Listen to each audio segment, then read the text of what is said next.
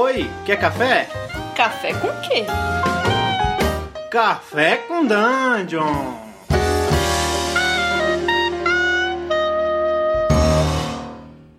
Bom dia, amigos do Regra da Casa. Estamos aqui para mais um Café com Dungeon na sua manhã com muito RPG. Eu sou Rafael Balbi e a gente aqui está também com o Ramon. Bom dia, Ramon. Bom dia, galera. Estamos aqui em mais esse dia maravilhoso. Espero que seja segunda-feira para a sua segunda-feira ser mais legal. E estamos aqui também com o Carlos. Fala, Carlos. Ramon, Ramon, cara. O quê? Seu remedinho, Ramon. Hoje é terça-feira, rapaz. Estamos então malucos.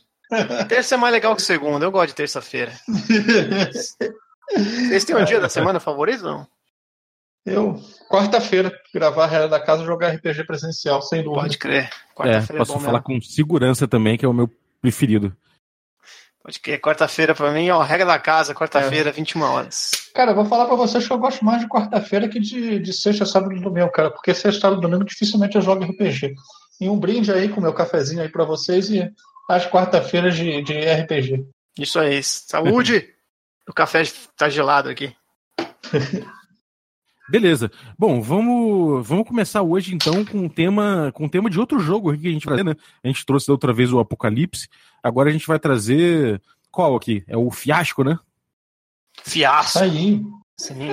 Eu gosto muito de Fiasco, cara. Eu acho que eu introduzi algumas pessoas para o mundo do, do, RPG, bastante gente com Fiasco lá na minha, na minha empresa, na Lura. Todo mundo passou pelo Fiasco para aprender a jogar. E ele é muito um story game, né? É, um jogo feito para se contar uma história, você sai dali com um enredo, né? Sim, você sai dali com, com, com uma história de começo, meio e fim. E tanto até que ele é dividido entre atos, né? Triatos? É... O que são triatos? En, entre atos. Sei, são triatons, é que você, enquanto você joga, você anda de bicicleta, depois você pula uma piscina, nada, e aí você escala uma montanha. É o triatos. Entendeu? Enquanto joga. Demorou. Cara, eu, eu gosto muito do, do Fiasco. A, a, princípio, já pegando a capa, já gosto muito. Né? Essa capa tem um estilo já de, de, de, cartaz de filme do Hitchcock, né? Sim, sim. Pode crer. E, e deixa muito claro também uma, uma referência de. Não sei, essa coisa do, dele emular uma, uma narrativa de filme, né? Ele busca emular filmes do, dos irmãos Cohen, né? Esses filmes de é. fiasco dos irmãos Cohen. Para quem Sim. não conhece, recomendo muito os filmes deles, principalmente Fargo, que ele ganhou até uma série agora no Netflix. Então, para quem Sim. quiser entender o tipo de narrativa que o fiasco nasceu emulando, trazendo, né? Fazendo as pessoas jogarem, é esse tipo de narrativa do, do, do Fargo. Mas, mas qual filme que vocês gostam do, dos Cohen? Pô, cara, eu acho que Fargo é, é, tá escrito, né, no livro que Fargo é a referência morte assim de fiasco. Sim. É, tipo, e, pô, tem, sei lá... É, Big Lebowski também, também. É, o grande Lebowski. É tá bem em fiasco, né? A história é praticamente igual, né, do Fargo, só que uma, com uma roupagem mais, sei lá, mais, mais chilling. é. Pô, esse cara aí que fez o fiasco, Jason Morningstar, cara, esse maluco é uma máquina de cuspir jogo maneiro. Sem Sim. zoar. Ele tem, cara, tem muito jogo bom, cara. Tem aquele jogo que ele tem que ter um conceito animal, que eu sempre quis jogar, que é aquele também Decline, que é uma galera subindo os Himalaias, sabe, é? com seis pessoas. Uhum. Você tem uma, uma, uma trilha sonora que dura 91 minutos, você bota a trilha no início do jogo, o pessoal desenrola, quando acaba a música, acaba o jogo. Sim. Pô, referência boa também do, do, dos irmãos Coen é o como é que é o nome desse filme em português? Aquele No Country for Old Men. Onde os fracos não têm vez. Onde os fracos é, não têm vez, muito bom. Pô, é, esse filme é muito. É, pra mim, é um tom mais sério. É, mas é, o personagem é caricatão, né? O personagem do Javier Bardem lá. É, eu gosto muito, muito desse filme, assim. Eu acho que é, o que eu mais gosto. O que, do... que eles têm em comum, né? Eu acho que o que eles têm em comum, que o, que, que o Fiasco tenta retratar, é uma história de um tentando é, passar a perna no outro, ou um tentando se dá bem numa história, e quando você vê, tá todo mundo é, ligado numa rede complexa de, relaço, de relações, uhum. e aquilo ali termina, no, normalmente tem um final ruim, né, para todo mundo. Sim. É um empilhamento de treta, né? Sim, Ele é, vai... Nenhuma treta vai empilhando em cima da outra até que no final cai a porra toda. Essa é a impressão que eu tenho que é o tipo de construção que os irmãos Coen gostam de fazer e que o Jason Morningstar traz pra gente nesse jogo fiasco. É, tanto que a primeira coisa que acontece no jogo, né, tipo, é a relação que os personagens têm entre si. Para ficar mais claro, ele é tão story game que não existe mestre nesse jogo, todo mundo mestra. Então as pessoas elas com, elas criam personagens é, estabelecendo relações entre si, né? E tudo isso é, é quase sorteado, porque você joga uma porrada de dado, escolhe um setup, né, um cenário que pode ser milhões, assim, Velho Oeste, é, tem uma porrada de setup que você pode escolher, e dentro desse setup você cria personagens com relações entre si. E aí é tipo a temática do filme que você quer que você quer jogar, né? Se você quer jogar um faroeste, tem lá a temática faroeste. Se você quiser jogar um, um tema, sei lá, é, de Cutulo, tem de Cutulo também. Tem corrupção tupiniquim, se você preferir. Tem, tem corrupção brasileira, se você precisar. Dinheiro na cueca. Sim. O Azecos criou um setup, acho que chama Copa do Mundo é Nossa. Taça do Mundo é Nossa. A Taça do Mundo é Nossa. E eu e mais dois brothers a gente criou um também, que chama Kung Fiasco. Que é pra emular filme de Kung Fu. É, tipo, rapaz, tem fiasco também em filme de Kung Fu, né? É sempre sim, uma história onde, onde todo, tudo vai se encaminhando para um final ruim para todos, ainda que um ou outro possam se dar bem, né? Agora, como é que o. É, é, assim, na minha experiência, o Jason Morningstar, ele trouxe um sistema que ele vai botando as pessoas em, né, nessa rede, né? Ele vai criando essa rede. Ele cria também é, alguns, como se fosse uns, uns, ele cria um mini cenário, né, para que isso tudo aconteça, com objetos importantes, é, locais importantes, e tudo mais e aí depois ele faz com que o sistema é, dê uma, uma chacoalhada nisso tudo e dê, e dê uma resposta para os jogadores, né? Como é que funciona exatamente isso? Bom, é, como é que funciona o fiasco? Existem as rodadas e existem os atos. Dentro de um ato, cada jogador tem a sua rodada. E aí, dentro da rodada de cada personagem, o jogador pode escolher estabelecer uma ação ou resolver uma ação. Se ele estabelece uma ação, ele conta o que acontece com o personagem dele. E se ele resolve, as outras pessoas da mesa contam o que acontece com o personagem dele.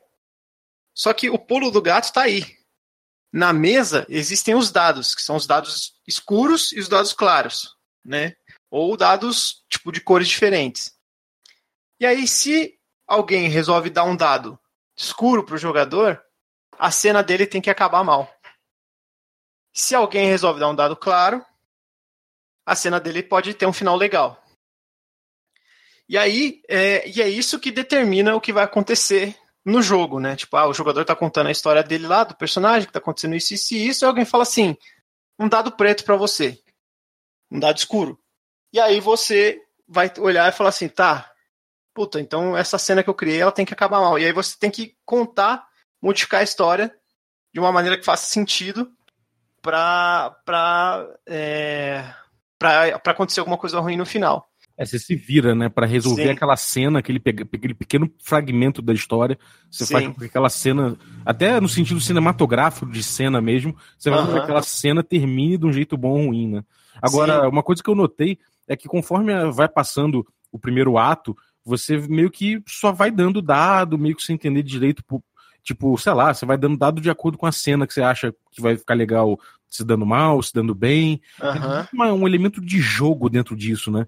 É, conforme os jogadores vão entendendo melhor a mecânica, é, fica claro que ter dados, se terminar é, com, da, com, dados é, brancos ou dados pretos faz uma diferença né, no, teu, no teu jogo. Então acaba que acaba se estabelecendo um jogo onde o cara que está dizendo a cena, ele tenta influenciar para que os outros deem um dado que lhe seja interessante, né? Sim, e o que estimula isso são as relações entre os personagens. Porque, por exemplo, às vezes se você tem, tiver uma relação de amizade, você e o teu brother estão fazendo uma coisa que vocês dois querem que dê certo juntos. Então, ou ao contrário, se vocês têm uma relação conflitiva, tipo, é, você quer que eles se dê mal e você quer se dar bem. Então tem também tem tudo isso que você pode colocar na história, né? E, tem o resto da mesa que vai interferir nisso. Na verdade, cada jogador ele tem relação com duas pessoas, que seriam a pessoa à sua direita e a pessoa à sua esquerda, né? E, e aí forma esse círculo de, de relações, né? E aí a ideia é que todo mundo construa uma história junto. É um jogo bem colaborativo. É bem aquela história do. Eu começo a história e você continua, sabe? Aquela brincadeirinha do prezinho que tinha?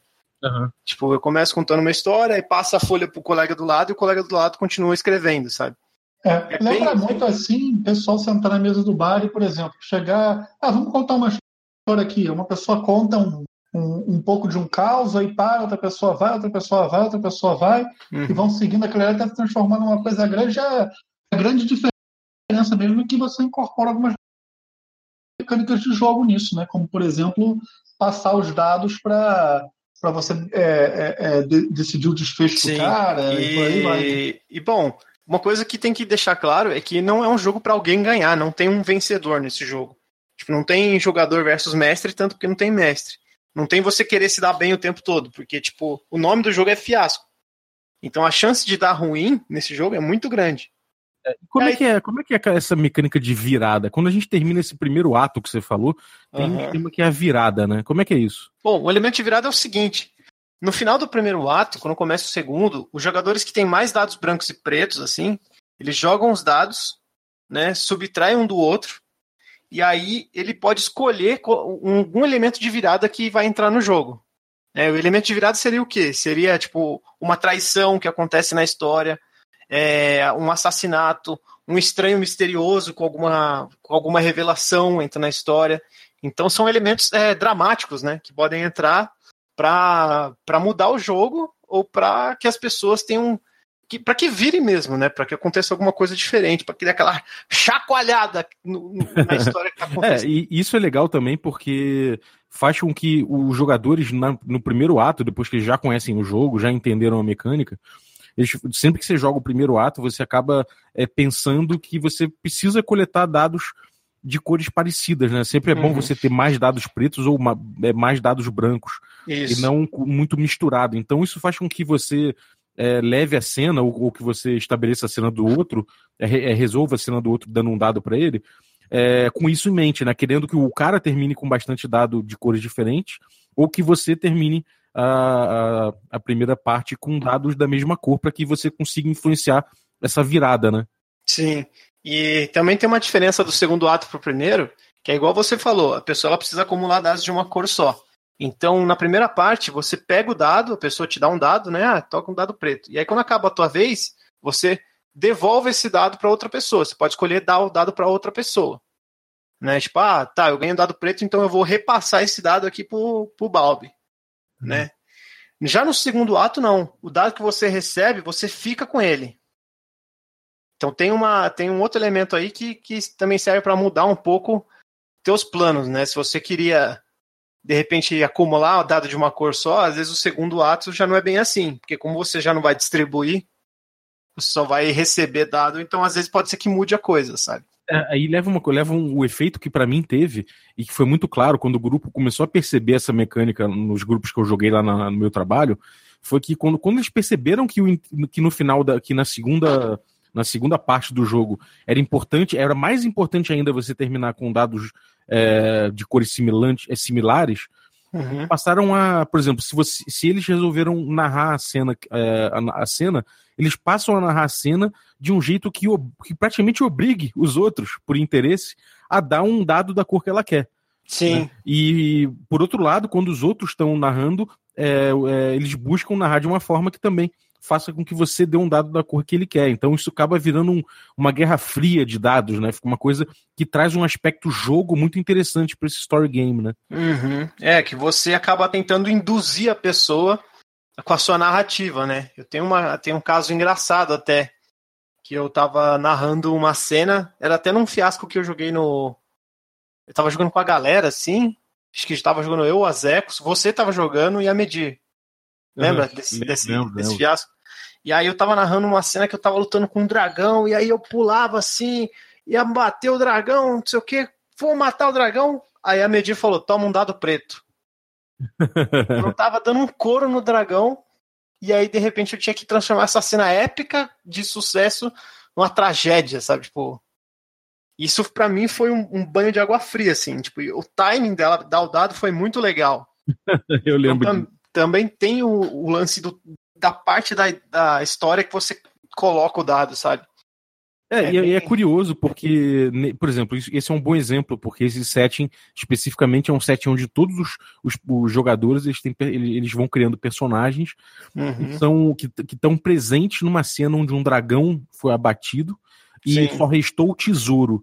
E a gente vai, vai jogar para ver se alguém sai com o tesouro e não os outros, né? Então, é, os personagens sempre querem se dar bem em cima dos outros, ainda que não necessariamente o jogo em si seja um jogo absolutamente competitivo. Não é. Ele é um jogo de contar história, só que como você tem, tá, tá levando para frente personagens que são absolutamente competitivos e, e mesquinhos até, né, de forma geral, por conta dos, das coisas que saem na, nas rolagens, você uhum. você acaba tendo pegando isso para si, né, um pouco. E é engraçado porque no final da segunda etapa, que aí tem um momento derradeiro do jogo, que você joga os dados pretos e os dados brancos que você tem, você abate um resultado do outro. Vamos supor, se você teve uma soma de 6 total nos dados pretos e uma soma de 5 nos dados uhum. brancos, você ficou com um ponto. Ao passo que se você tiver uma porrada de dado preto e poucos dados brancos, você vai ficar com uma soma de, de dados pretos muito maior. E, de forma geral, é, os resultados para o seu personagem no final do jogo, quando você rola isso aí, você compara numa tabela, os resultados da tabela são muito melhores para quem para quem consegue números mais altos, né? Então é, vale mais a pena você terminar com, com dados da mesma cor, né? Sim, sim.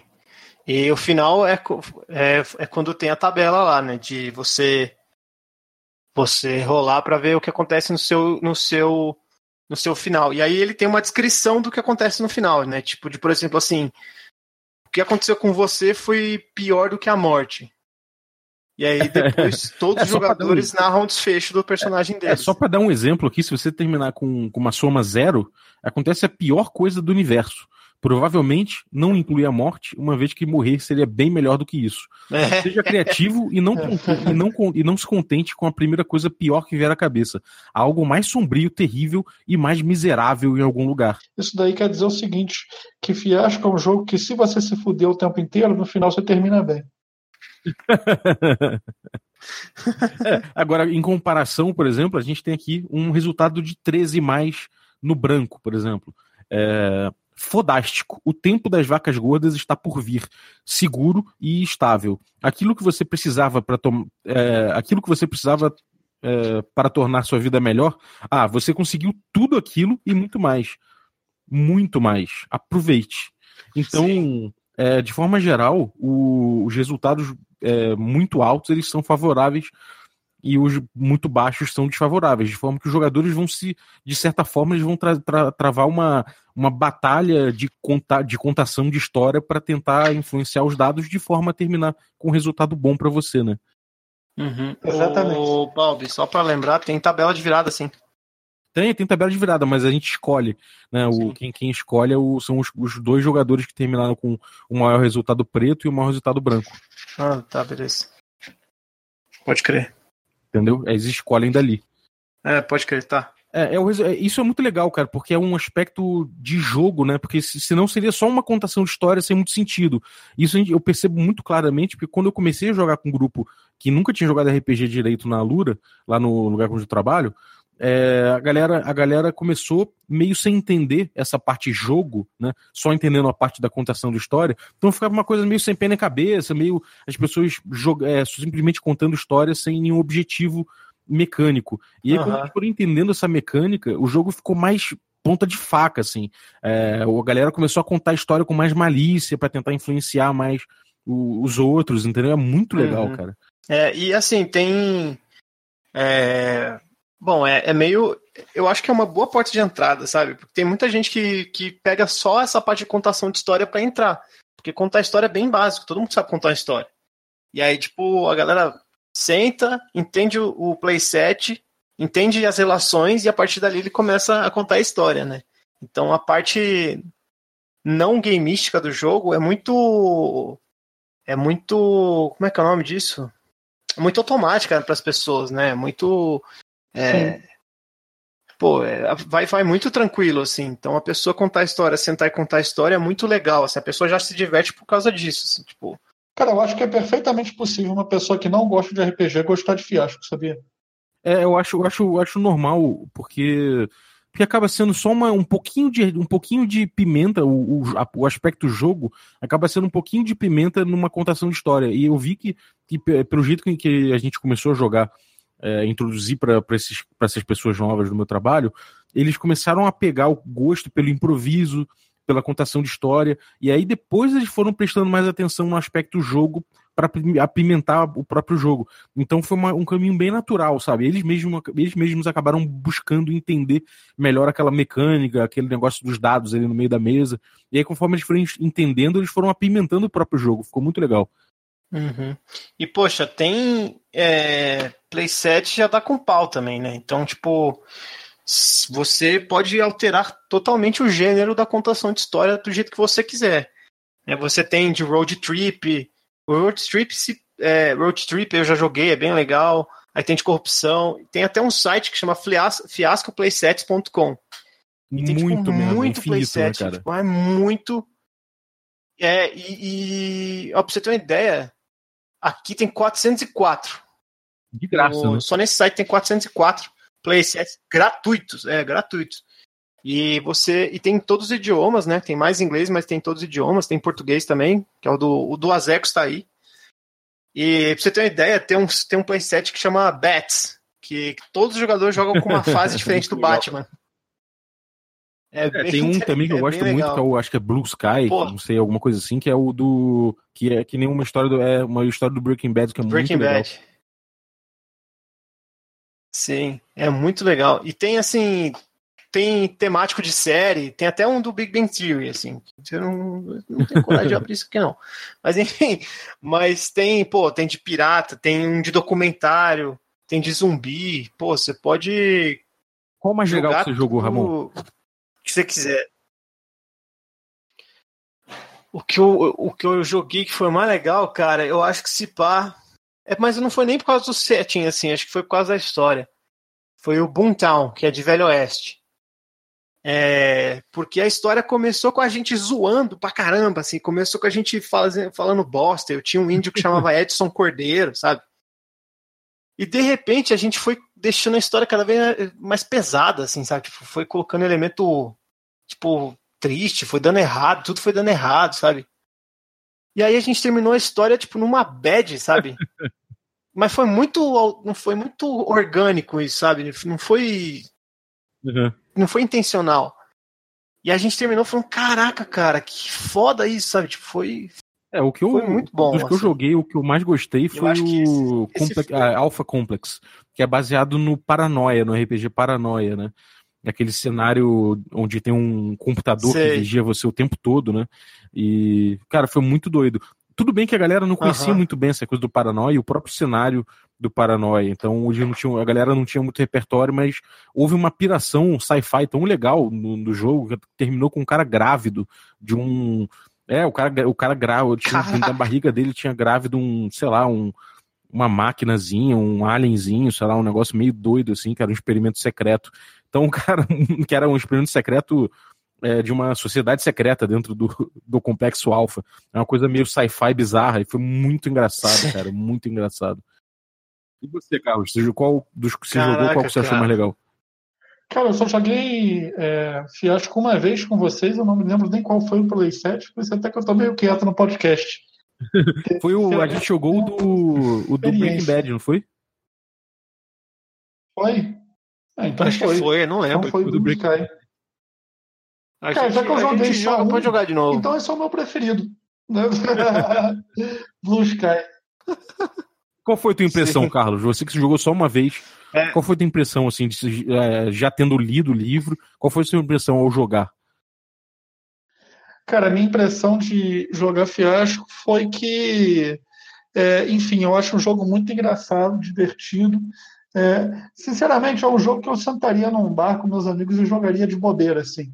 Sabe, é, contando história de noite, é, tomando cerveja ou em casa, assim, numa, numa reunião com os amigos depois de jantar, alguma coisa, um negócio descontraído, mas não é um jogo que eu pegaria, por exemplo, para vocês, nós do nosso grupo de RPG, e falaria, putz, aí, hoje é o dia do fiasco. Eu acho que eu prefiro muito mais jogar fiasco quando existe já uma situação descontraída do que falar, ah, eu vou jogar fiasco no meu dia de, de RPG da semana. Esse é o meu ponto de vista. Entendi. É, cara, no, no pessoal do meu trabalho a gente acabou jogando várias sessões seguidas de, de fiasco. Toda quinta-feira a gente jogava e o pessoal acabou gostando muito, mas acabou variando também de, de cenário, acabou querendo um outro querendo, querendo experimentar como é que é o semestre. Então as, as coisas variam, mas eventualmente a gente volta pro fiasco, até porque dá esse gosto de improviso. É um bom exercício, eu acho, de improviso para quem tá começando a jogar RPG, né? Então que vale a pena dar uma salpicada de fiasco na sua vida, assim. Sim, é, eu acho que ele é um exercício bacana, cara, para um para quem joga um, para quem curte RPG tradicional, né, para quem joga mais RPG normal, né? E eu acho que o fiasco é a contação de história pura, um exercício bastante bem bem bom assim, né, pra galera que tá para você narrar uma cena com seu bárbaro, sabe? Esse tipo de coisa. É, eu, eu também acho, cara, bastante. e dá uma dá uma dimensão nova dessa, dessa, dessa coisa de todo mundo dividir uma, uma história, né? É bem legal, é bem, bem interessante. Bom, acho que então, regra da casa é, é recomendadíssimo pelo regra da casa o fiasco, né? É, sugiro que vocês procurem aí. É, e sim, joguem sim. bastante fiasco, principalmente quem quiser é, é, treinar um pouco a improvisação, né? Eu vou levantar uma bola aqui, a gente está no final do podcast, mas eu vou levantar, não sei se vale a pena levantar uma bola. Levanta. E há quem diga que fiasco não é RPG. Cara, eu concordo, hein? Cara, pra mim é um story game. Não... Ele não, também, tampouco ele precisa ser RPG pra ser bom, cara. Ele é bom tudo que ele é. Então, bom, recomendadíssimo fiasco. É, a gente fecha aqui e com essa recomendação, é, bom dia para vocês aí. Fiquem com muito RPG na veia e um abraço.